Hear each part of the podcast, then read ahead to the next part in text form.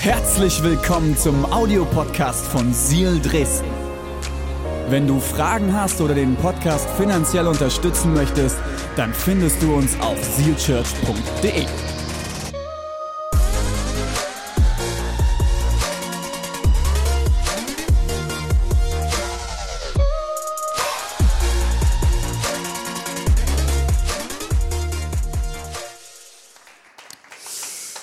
Okay, ähm, die letzten paar Wochen, ich weiß nicht, wie es dir ging, die waren crazy, oder? Komm mal klar, ist unsere aktuelle Predigtserie. Puh.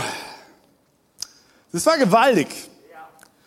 Und ich lade dich echt ein, wenn du eine Predigt verpasst hast, dann hör gerne mal rein in einen Podcast, hör sie die an. Wenn du sie schon gehört hast, hör sie die nochmal an. Ähm, weil es lohnt sich wirklich. Ich möchte heute anschließen mit folgendem Thema, wenn ein Sorry nicht mehr ausreicht. Hast du schon mal folgende, ähm, sag mal, konfliktreiche Beziehungssituationen erlebt?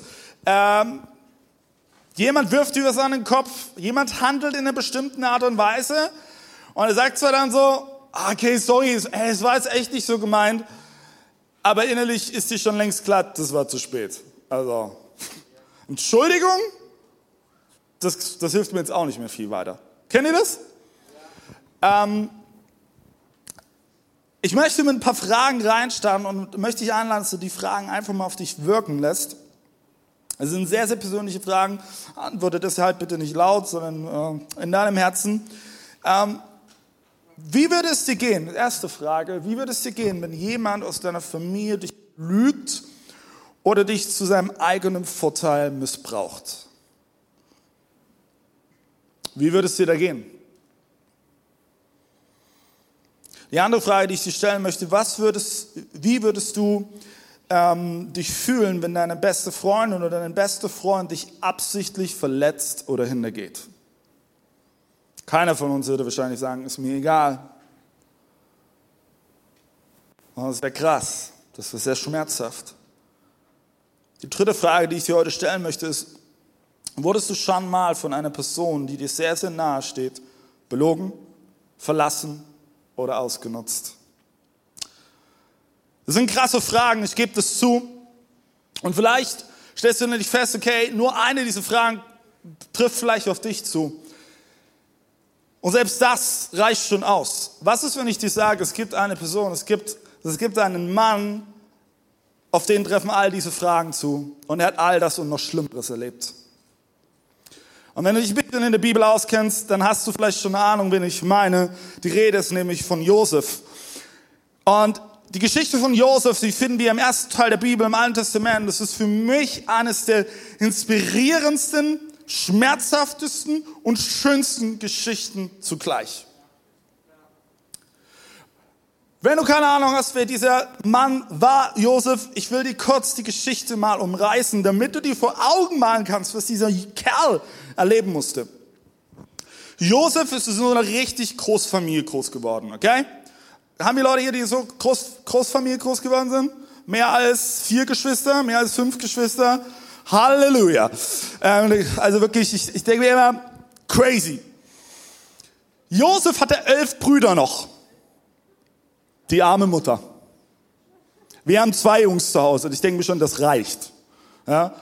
Zwei Jungs schon zu Hause. Das ist echt, echt verrückt. Josef war der Jüngste und er hatte noch elf weitere Brüder. Und jetzt kannst du dir vorstellen, das hat manchmal zu wirklich so richtig schönen Spannungen geführt. Weil ich erlebe das bei meinen Jungs, wenn da ein Konflikt ist, dann wird das sofort geregelt. Das heißt mit äh, Fäusten und äh, Füßen und äh, Zähnen und was man alles gerade halt so da hat. Ne? Ähm, und Josef ist in dieser Family groß geworden und er war der Liebling von seinem Vater Jakob. Der Josef, der Jüngste. Der kleine, liebe Josef. Ich kann mir so richtig vorstellen, es gab bestimmt einige Situationen, wo Josef Mist gebaut hat und dann ähm, sind die Brüder zu, zu dem Vater gekommen, zu Jakob und gesagt, ey, Josef hat das und das gemacht und, und der Vater Jakob dann so, nein, ach, das kann ich mir nicht vorstellen. Doch nicht der Josef. Kennst du solche Situationen, wenn du Geschwister hast? Ja? Ähm, und tatsächlich, Josef war zu der Zeit etwa 17 Jahre alt, er war ziemlich naiv und eingebildet. Und deswegen konnten ihn seine Brüder nicht leiten. Das spitzte sich irgendwann so zu, dass tatsächlich seine Brüder den Plan schmiedeten, hey, wir bringen Josef um die Ecke, wir töten ihn.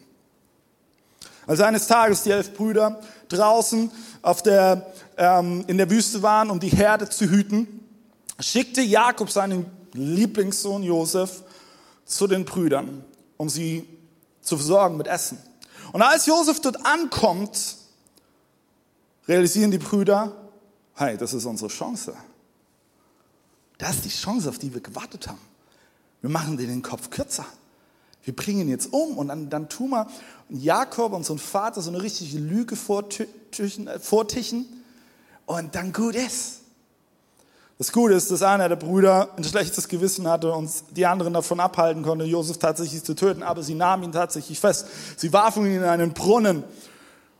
Und als eines Tages Händler vorbeizogen, verkauften sie ihren eigenen Bruder für ein wenig Geld.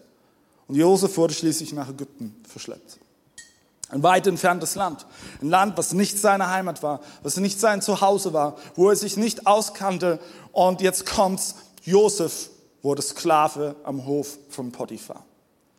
Sklave. Das bedeutet, er hatte keine Freiheit mehr. Er konnte nicht mehr eigenständige Entscheidungen treffen. Was ihm gesagt wurde, musste er tun.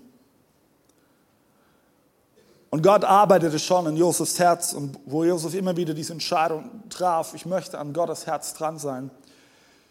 Und du musst wissen, Josef war wahrscheinlich sehr, sehr hübsch. Das war so ein richtiger, richtig hübscher Kerl. Und Potiphas Frau fand das auch. Also, Potiphas Frau hat sich gedacht, den kleinen Kerl, den schnapp ich mir. Und das versuchte sie auch. Aber Josef hatte die Selbstbeherrschung zu sagen, nein, ich werde nicht mit dir schlafen. Das hat diese Frau nicht verkraftet, hat sich abgelehnt gefühlt. Also hat sie Josef beschuldigt, dass er sie vergewaltigt hat. Die schlimmste Situation, die man sich vorstellen kann. Josef konnte seine Unschuld nicht beweisen, also wurde er ins Gefängnis gesteckt. Und das saß er nun. Im Gefängnis mit Schwerverbrechern, mit Mördern, mit Betrügern. Ich kann mir vorstellen, wenn in diesem Moment seine Brüder gekommen wären und gesagt hätten, ach Josef, ey, sorry, ey, nimm's mir nicht übel. Ne? Ähm, es war eigentlich ein Spaß, wir, wir wollten das nicht so. Tut uns leid. Ich glaube nicht, dass Josef gesagt hätte, ach, kein Problem, easy, alles gut. Wenn ein Sorry nicht ausreicht. Und das sind diese Momente. Aber ich werde die Geschichte dann später noch zu Ende erzählen, weil ich glaube, dass wir von Josef heute lernen können, was es bedeutet zu vergeben und wie wir vergeben können. Und wo wir das aber lernen, möchte ich uns mit reinnehmen. Es gibt die unterschiedlichste Vorstellung, was Vergebung ist. Und ich glaube, dass es da ganz, ganz viele Fallen gibt, in die du und ich tappen können. Und deswegen möchte ich dir mal fünf Punkte geben, ganz konkret, was Vergebung definitiv nicht ist. Seid ihr ready? Ja.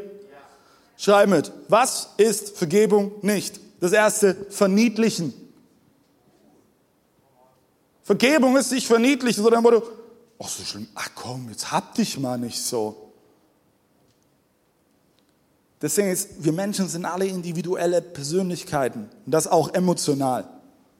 Wenn das jemand verletzt hat, gibt es nichts zu verniedlichen. Vergebung ist auch nicht vergessen. Ach, das ist doch schon ewig her. Schon mal gehört diesen Satz? Das ist schon ewig her. Und es ist Vergangenheit. Folgendes. Wenn du und ich Verletzungen erleben, wir werden uns immer daran erinnern. Du wirst es nicht vergessen. Du kannst es versuchen. Du wirst dich daran erinnern. Ich glaube, das Entscheidende ist aber, dass auch wenn du dich daran erinnerst, du lernen kannst, richtig damit umzugehen, mit der Erinnerung. Aber du wirst es nicht vergessen. Das andere ist, Vergebung ist auch nicht verdrängen. Da war nichts. Ach Quatsch. Und lass dir das von jemandem sagen, der Meister im Verdrängen war. Ich habe lange, lange Zeit, ähm, wurde Folgendes über mich gesagt. Okay, David, du bist ja jetzt nicht so der emotionalste vor allem so in den zwischenmenschlichen Beziehungen. Du bist es auch nicht nachtragend. Und das hängt viel mit meiner Geschichte zusammen und auch mit Verletzungen, die ich erlebt habe. Und irgendwann habe ich mich mal ähm, vor einigen Jahren dabei, dabei erwischt und arbeite seitdem daran, dass ich immer folgendes Szenario hatte. Jemand hat mich verletzt, also was habe ich gemacht? Vielleicht kennst du das auch von dir. Ich habe meine Emotionen genommen, habe sie in den Koffer gepackt, habe sie nach hinten geschoben und gesagt, damit beschäftige ich mich später. Das später gab es bloß nie. Dann wieder, ich habe wieder einen Moment erlebt, wo mich Menschen verletzt haben. Ich habe die Emotionen schön in den Koffer gepackt, darum kümmere ich mich später. Was glaubst du, um mal bei diesem Bild zu bleiben, wie nach einiger Zeit mein Keller aussah? Du hast die Tür nicht mehr aufgekriegt, weil so viele Koffer drin waren.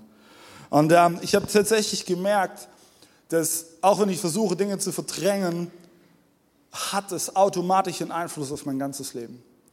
Es hat einen Einfluss auf meine Ehe, dass ich mich an manchen Stellen nicht mehr geöffnet habe gegenüber meiner Frau und über meine Emotionen erzählen konnte. Es hatte, es hatte eine Konsequenz auf die Beziehung zu meinen Jungs, dass ich sehr, sehr oberflächlich war. Es hatte, hatte eine Auswirkung auf meine Leidenschaft und auch auf meine Salbung als Pastor. Zu verdrängen ist wahrscheinlich das Dümmste, was du und ich tun können. Und vergeben heißt nicht zu verdrängen. Vergebung, und das ist, glaube ich, das größte Fettnäpfchen, in was das du und ich treten können. Vergebung ist nicht gleich Versöhnung. Kannst du mir folgen? Vergebung, und jetzt kommt's, hör gut zu, Vergebung bedarf immer einer einseitigen Entscheidung, Versöhnung einer bewussten Erwiderung. Und das ist der springende Punkt. Vergebung hat einzig und allein etwas mit dir zu tun. Es geht nämlich um dein Herz. Es geht um dich. Versöhnung, da brauchst du eine Erwiderung. Da brauchst du eine Gegenpartei, ein Gegenüber. Ich sage immer, nur weil ich jemanden vergebe, heißt es noch lange nicht, dass ich mit der Person dann gerne in Urlaub fahre. Nee, Du, ich habe vielen Menschen in meinem Leben vergeben. Ich, ich will sehr ehrlich sein, aber in Urlaub fahren habe ich keinen Bock drauf. Versöhnung ist möglich und Gott kann Versöhnung schenken. Definitiv. Aber ich glaube, es ist wichtig zu verstehen, dass Vergebung nicht gleich Versöhnung bedeutet. Und das Letzte ist, Vergebung ist kein Vergnügen. Vergebung macht keinen Spaß. Und ich sagte, warum? Vergebung ist eine rein rationale Entscheidung am Anfang. Soll ich dir sagen, warum? Weil deine Emotionen die alles andere spiegeln werden. Deine Emotionen werden sagen, den kannst du nicht vergeben. Kannst du nicht erinnern, was er dir an den Kopf geknallt hat, was er gesagt hat, wie er gehandelt hat? Weißt du noch, was er getan hat? Kannst du dich erinnern, wie sie, die, wie sie dich hintergangen hat, wie sie dich belogen hat, wie sie dich betrogen hat? Das sind die Emotionen, die hochkommen. Vergebung ist im ersten Moment keine emotionale Entscheidung. Huh! Es ist eine rationale Entscheidung. Es ist ein Moment, wo ich sage, ich entscheide mich jetzt dafür. Denn Vergebung ist kein Vergnügen und das ist die Spannung, die, was die Vergebung in sich trägt. Vergebung ist also nicht verniedlichen, vergessen, verdrängen, auch nicht Versöhnung und auch kein Vergnügen.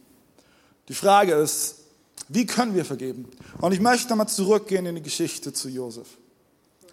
Du erinnerst dich, Josef sitzt im Gefängnis. Er ist im Knast, unschuldig. Und das Verrückte ist, und ich ermutige dich wirklich, lies die Geschichte von Josef. Mach's heute am besten noch, nimm die Motivation aus der Predigt mit, lies die Geschichte, weil es ist gewaltig zu sehen, welche rote Faden Gott die ganze Zeit zieht. Weil als Josef nämlich im Gefängnis sitzt, ist es der Moment, wo Gott Gunst schenkt. Und er durch die gewisse Umstände, die kannst du nachlesen, würde jetzt zu tief führen, ähm, die Möglichkeit hat, zum Pharao zu kommen, denn der Pharao hatte einen Traum.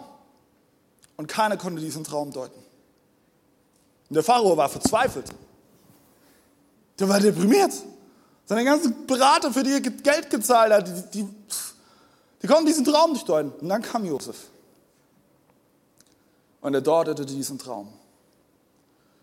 Und der Pharao war so dankbar, er war so überwältigt, dass er Josef an den Hof holte Und Josef war zu diesem Zeitpunkt 30 Jahre alt.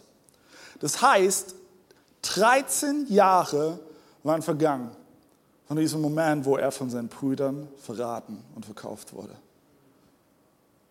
Und so wie es schon in dem Hof von Potiphar tat, fing Josef an, treu zu dienen.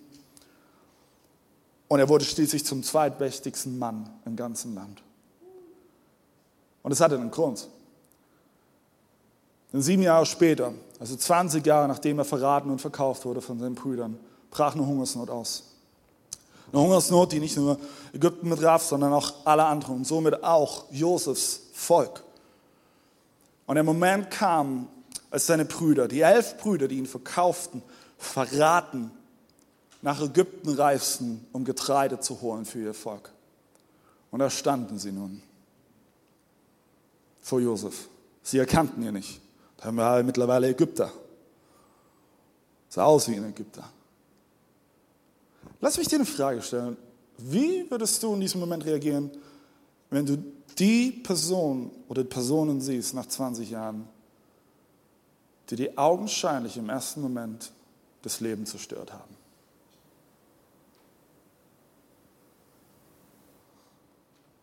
Lass uns mal lesen, wie Josef reagiert. 1. Mose, Kapitel 45, 1 bis 5. Josef konnte sich nicht mehr beherrschen und rief vor allen, die um ihn herum standen, Geht alle hinaus! Weg von hier! Als kein Ägypter mehr dabei war, gab sich Josef seinen Brüdern zu erkennen. Er brach in Tränen aus und weinte so laut, dass es die Ägypter es hörten und auch am Hof des Pharao erfuhr man davon. Das war kein Schluchzen, das war ein Weinen tief aus der Seele von Josef heraus. Josef sagte zu seinen Brüdern, ich bin Josef. Lebt mein Vater noch? Seine Brüder waren nicht fähig, ihm zu antworten. Das glaube ich sofort. Die standen da wie so, fassungslos standen sie vor ihm. Josef sagte zu ihnen, kommt doch näher. Dann kam sie zu ihm. Er wiederholte, ich bin Josef, euer Bruder, den ihr nach Ägypten verkauft habt. Und jetzt ist so krass, was Josef sagt. Seid nicht betrübt und macht euch keine Vorwürfe. Hey, ist das nicht krass? Eigentlich müssten das die Brüder zu Josef sagen. Aber Josef spricht zu seinen Brüdern, die ihn verletzt haben, die ihn beraubt haben, die ihn verkauft haben, die ihn augenscheinlich das Leben zerstört haben, sagt er, seid nicht betrübt und macht euch keine Vorwürfe, dass ihr mich hierher verkauft habt. Denn Gott hat mich euch vorausgeschickt, um vielen Menschen das Leben zu retten. Wow. Und das ist der Moment, wo Josef und seine Brüder einander vergeben. Das erste Mal. Josef holt schließlich seinen Vater Jakob und den gesamten Volk Israel nach Ägypten. Und sie können so vor der Hungersnot gerettet werden. Und einige Zeit später stirbt Josefs Vater. Jakob ist tot. Und dann passiert Folgendes. Die elf Brüder kriegen nämlich richtig Schiss. Lasst uns mal lesen, 1. Mose, Kapitel 50, Abvers 15. Als Josefs Brüder begriffen, dass ihr Vater tot war, bekamen sie Angst. Sie dachten, hoffentlich ist Josef uns gegenüber nicht nachtragend. Hast du, hast du auch schon mal so einen Moment gehabt in der Beziehung, wo du gedacht hast, du hast irgendeinen Bockmist verzapft und so, oh, oh, hoffentlich ist die Person nicht nachtragend. Seid ihr bei mir? Hm. Sonst wird er uns all das Böse heimzahlen, das wir ihn angetan haben. Darum ließen sie ihm mitteilen, dein Vater hat uns vor seinem Tod aufgetragen, dir zu sagen, vergib deinen Brüdern das Unrecht und ihre Schuld. Ja, sie haben dir Böses angetan. Nun vergib ihnen dieses Unrecht. Sie dienen doch dem Gott deines Vaters. Als Josef das hörte, fing er an zu weinen. Ich liebe es, dass Josef oft weint. Scheint ein emotionaler Typ gewesen zu sein. Da gingen seine Brüder zu ihm hin, warfen sich vor ihm nieder und sagten, wir sind deine Knechte. Aber Josef sagte zu ihnen, fürchtet euch nicht. Und jetzt kommt's. Ich etwa Gott? Bin ich etwa Gott? Ihr hattet Böses für mich geplant. Aber, aber Gott hat es zum Guten gewendet. Aber Gott hat es zum Guten gewendet. Er wollte tun, was heute Wirklichkeit wird, ein großes Volk am Leben erhalten. Deshalb fürchtet euch nicht. Ich, jetzt wird's richtig krass, ich werde für euch sorgen und für eure Kinder. Er tröstete sie und redete freundlich mit seinen Brüdern. Huh. Vielleicht fragst du dich, wie, wie konnte Josef das machen? Wie war er dazu in der Lage? Und ich glaube, Josef hat Folgendes verstanden, schreibt dir das ganz, ganz, ganz, ganz fett auf. Vergebung heißt, das Recht aufzugeben, am Unrecht festzuhalten. Weil ich sage dir folgendes, Unrecht gibt es zuhauf auf dieser Welt. Und auch Unrecht erleben wir gerade eben in diesen Tagen. Aber wir müssen gar nicht so weit weggehen, sondern du kannst in deinem Leben haben, es wird immer Unrecht geben. Auch ich habe Unrecht erlebt. Ich bin schon durch einige Täler durch. Habe einige Schmerzen aushalten müssen. Aber Josef, und das können wir für ihn lernen, er hat begriffen, Vergebung heißt das Recht aufzugeben, am Unrecht festzuhalten. Wie oft wollen du und ich an diesem Unrecht festhalten? Dabei vergessen wir Folgendes. Wir haben nicht das Recht daran festzuhalten, denn nur eines sorgt für Gerechtigkeit und das ist unser Gott. Er sorgt für Gerechtigkeit. Gerechtigkeit ist nicht meine Verantwortung. Und ja, das ist schwer.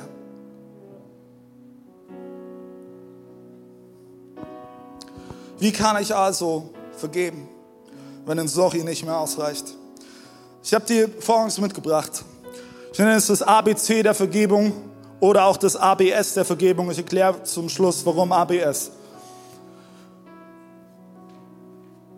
Und ich möchte dich echt ermutigen, du hast auf deinem Stuhl hast du auch einen Zettel, da ist das ABC der Vergebung drauf. Wir werden heute am Ende dieser Predigt noch einen ganz praktischen Schritt gehen, wo ich dich ermutige, dass du das äh, tust. Aber ich möchte das kurz erklären. Das ABC der Vergebung kann dir und mir helfen, Dinge loszulassen. Dort, wo Unrecht passiert ist.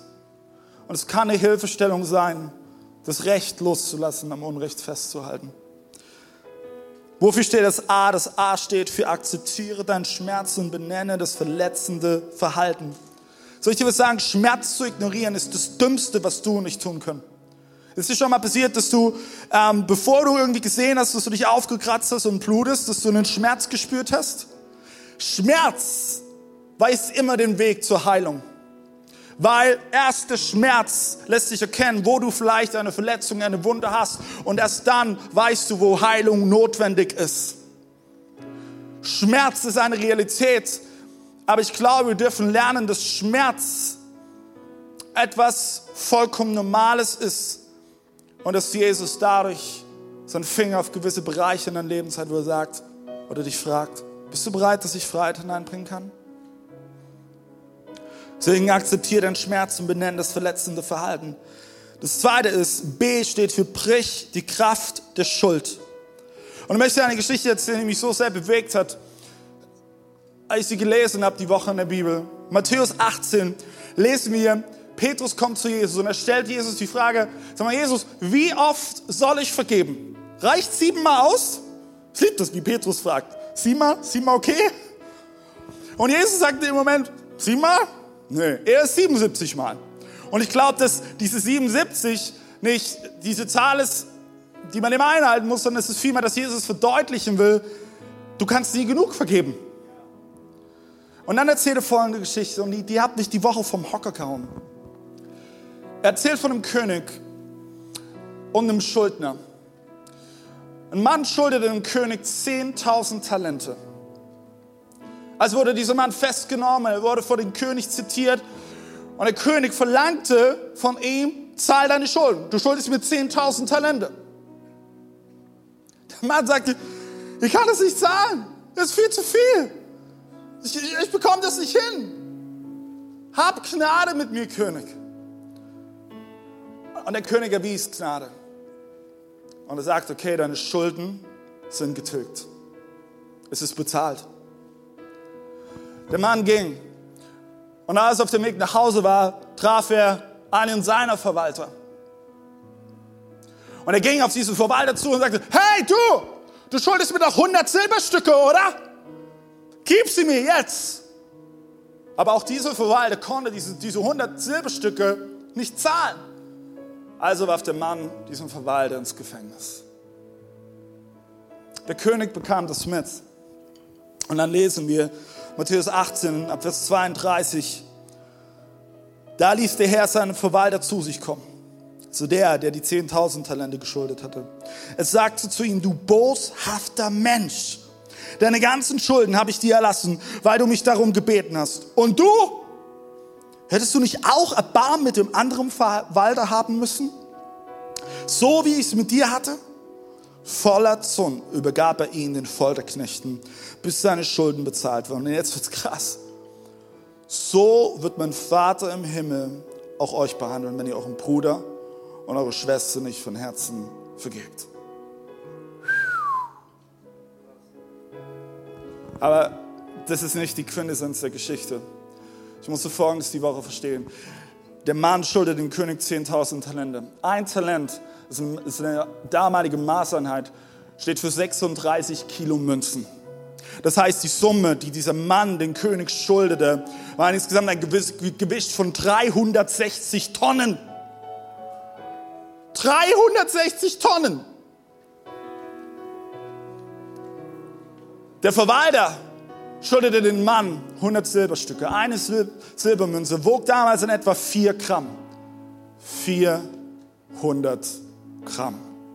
360 Tonnen war die Schuld des eines Mann, einen Mannes. 400 Gramm die Schuld des anderen. Und in diesem Moment ist mir Folgendes bewusst geworden. Weißt du, wie du und ich so oft sind? Wir sind so oft wie dieser Mann, und, und wir, wir halten an diesen 400 Gramm Münzen, an diesen 100 Silberstücken fest. Und wir sagen, hey, du schuldest mir was, du hast mich verletzt, du hast mich betrogen. Und, und, und wir beschuldigen. Und, und das sind die Momente, wo, wo Verletzung so tief wird. Aber in dem Moment lassen, lassen wir Folgendes außer Acht. Jesus steht da und sagt, was tust du? Was tust du? 100 Silbermünzen, all right. 360 Tonnen. Weißt du, wer das geschuldet hat? Du. Du. Ich. Wir. Und Jesus Christus hat diese Last, diese Schuld gesehen und er kam auf diese Welt und hat gesagt, es ist getilgt. Du bist frei. Der Schuldschein ist getilgt.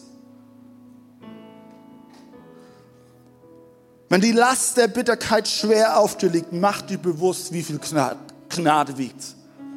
Du willst wissen, wie viel Gnade wiegt? 360 Tonnen. Denn das ist das, wo Jesus dich freigesprochen hat.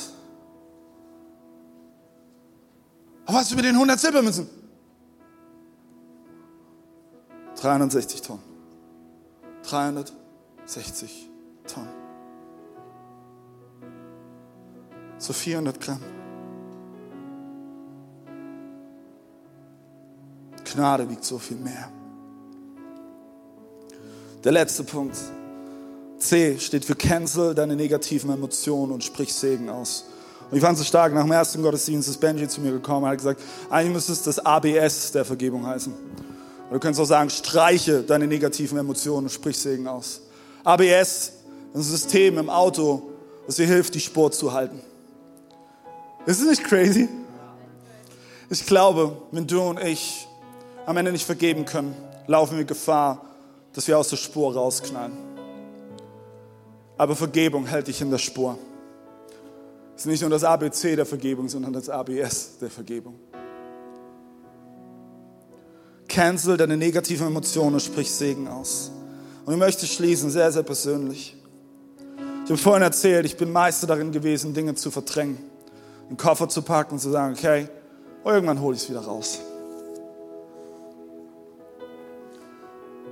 Und ich habe gedacht, hey, Vergebung das ist nichts für mich. Wie oft habe ich schon über Vergebung gepredigt? Puh, unzählige Male. Aber weißt du was? In den letzten anderthalb Jahren durfte ich realisieren, dass ich zwar das Wissen hatte, aber in dieselben Fallen reingetappt bin, wie du auch. Und ich musste lernen zu vergeben. Wir sind vor zwei Jahren und in den letzten zwei Jahren sind wir durch krasse Changes in unserer Church durchgegangen. Veränderungsprozesse. Dann auch noch eine weltweite Pandemie. Und ich habe einiges an Schmerzen erlebt, wie Menschen auch über mich geredet haben, über meine Freunde oder meine Kirche. Menschen gesagt haben, hey David, du bist kein guter Leiter. Du bist ja nur eine Marionette von XY. Das wird sowieso nichts werden. Und auch viele andere Dinge, die es nicht wert sind zu wiederholen. Und weißt du, ich habe immer gedacht, ach nee, alles gut, das, das macht nichts mit mir. Also ein Koffer, die Emotionen, zack, weggepackt. Und dann habe ich gemerkt, was es mit mir gemacht hat. Es hat Unfreiheit in mein Leben hineingebracht. Ich bin absolut rational an manchen Stellen geworden. Wenn gewisse Momente waren, bin ich jähzornig geworden. Sehr, sehr schnell wütend geworden. Lass mich dir eins sagen, wenn du mit Wut oder Jähzorn kämpfst, ist das Alarmsignal auf dunkelrot und es ist Zeit zu handeln und Jesus an dein Herz ranzulassen. Also habe ich immer wieder gesagt, okay Jesus, ich entscheide mich zu vergeben und ich habe Menschen angefangen zu segnen, die mir sehr wehgetan haben. Und auf einmal habe ich gemerkt, wie eine Riesenlast von mir abgefallen ist. Auf einmal habe ich gemerkt, wie die Beziehung zu meinen Kindern sich verändert hat ich heute so eine intensive, tiefe Beziehung habe zu meinen Jungs wie noch nie zuvor.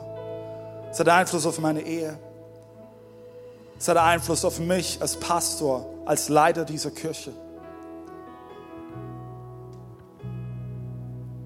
Cancel deine negativen Emotionen und sprich Segen aus.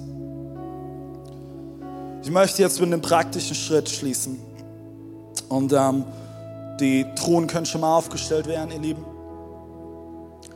Du hast diesen Zettel auf deinem Platz und du hast den Stein auf deinem Platz. Du erinnerst dich, diese Steine waren in den letzten Wochen sehr präsent.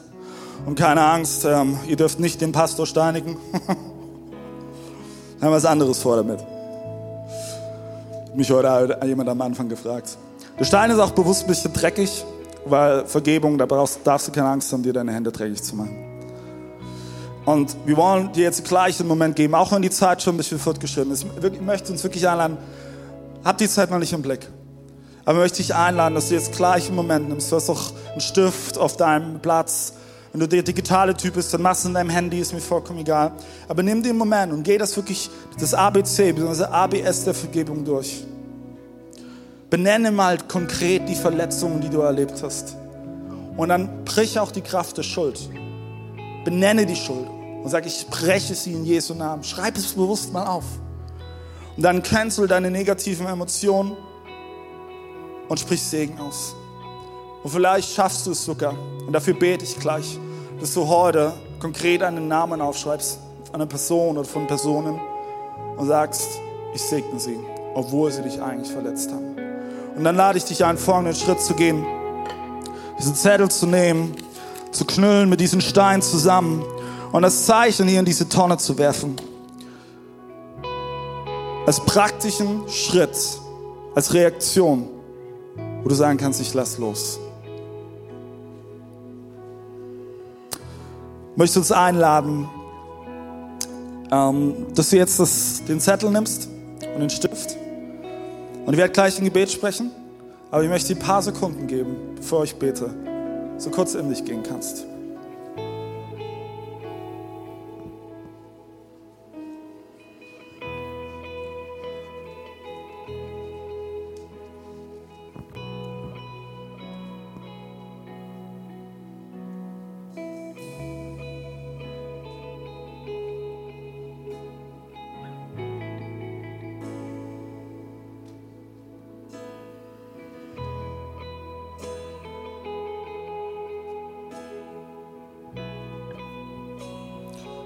Jesus, du siehst jetzt jedes einzelne Herz, du kennst jetzt jede einzelne Emotion. Und Jesus, ich spreche als allererstes diesen ganzen Raum jetzt deine Freiheit und deinen Frieden aus.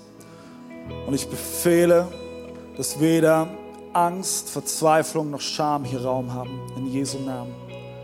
Und ich bete, Jesus, dass jetzt wirklich Momente der Freiheit geschehen, dass Steine fallen gelassen werden. Ich bete, Jesus, dass konkret Dinge benannt werden können. Und ich segne dein Herz, dass du, dass du nicht zurückschreckst vielleicht vor dem Schmerz, den du begegnest, sondern dass du diesen Schmerz nehmen darfst und sagen kannst, Jesus, hier brauchst du deine Heilung, hier brauchst du deine Freiheit. Jesus, ich bete, dass jetzt wirklich Mauern fallen, so wie wir auch gleich gemeinsam singen werden, dass Freiheit einkehren wird, dass Beziehungen wiederhergestellt werden, dass Vergebung ausgesprochen wird. In Jesu.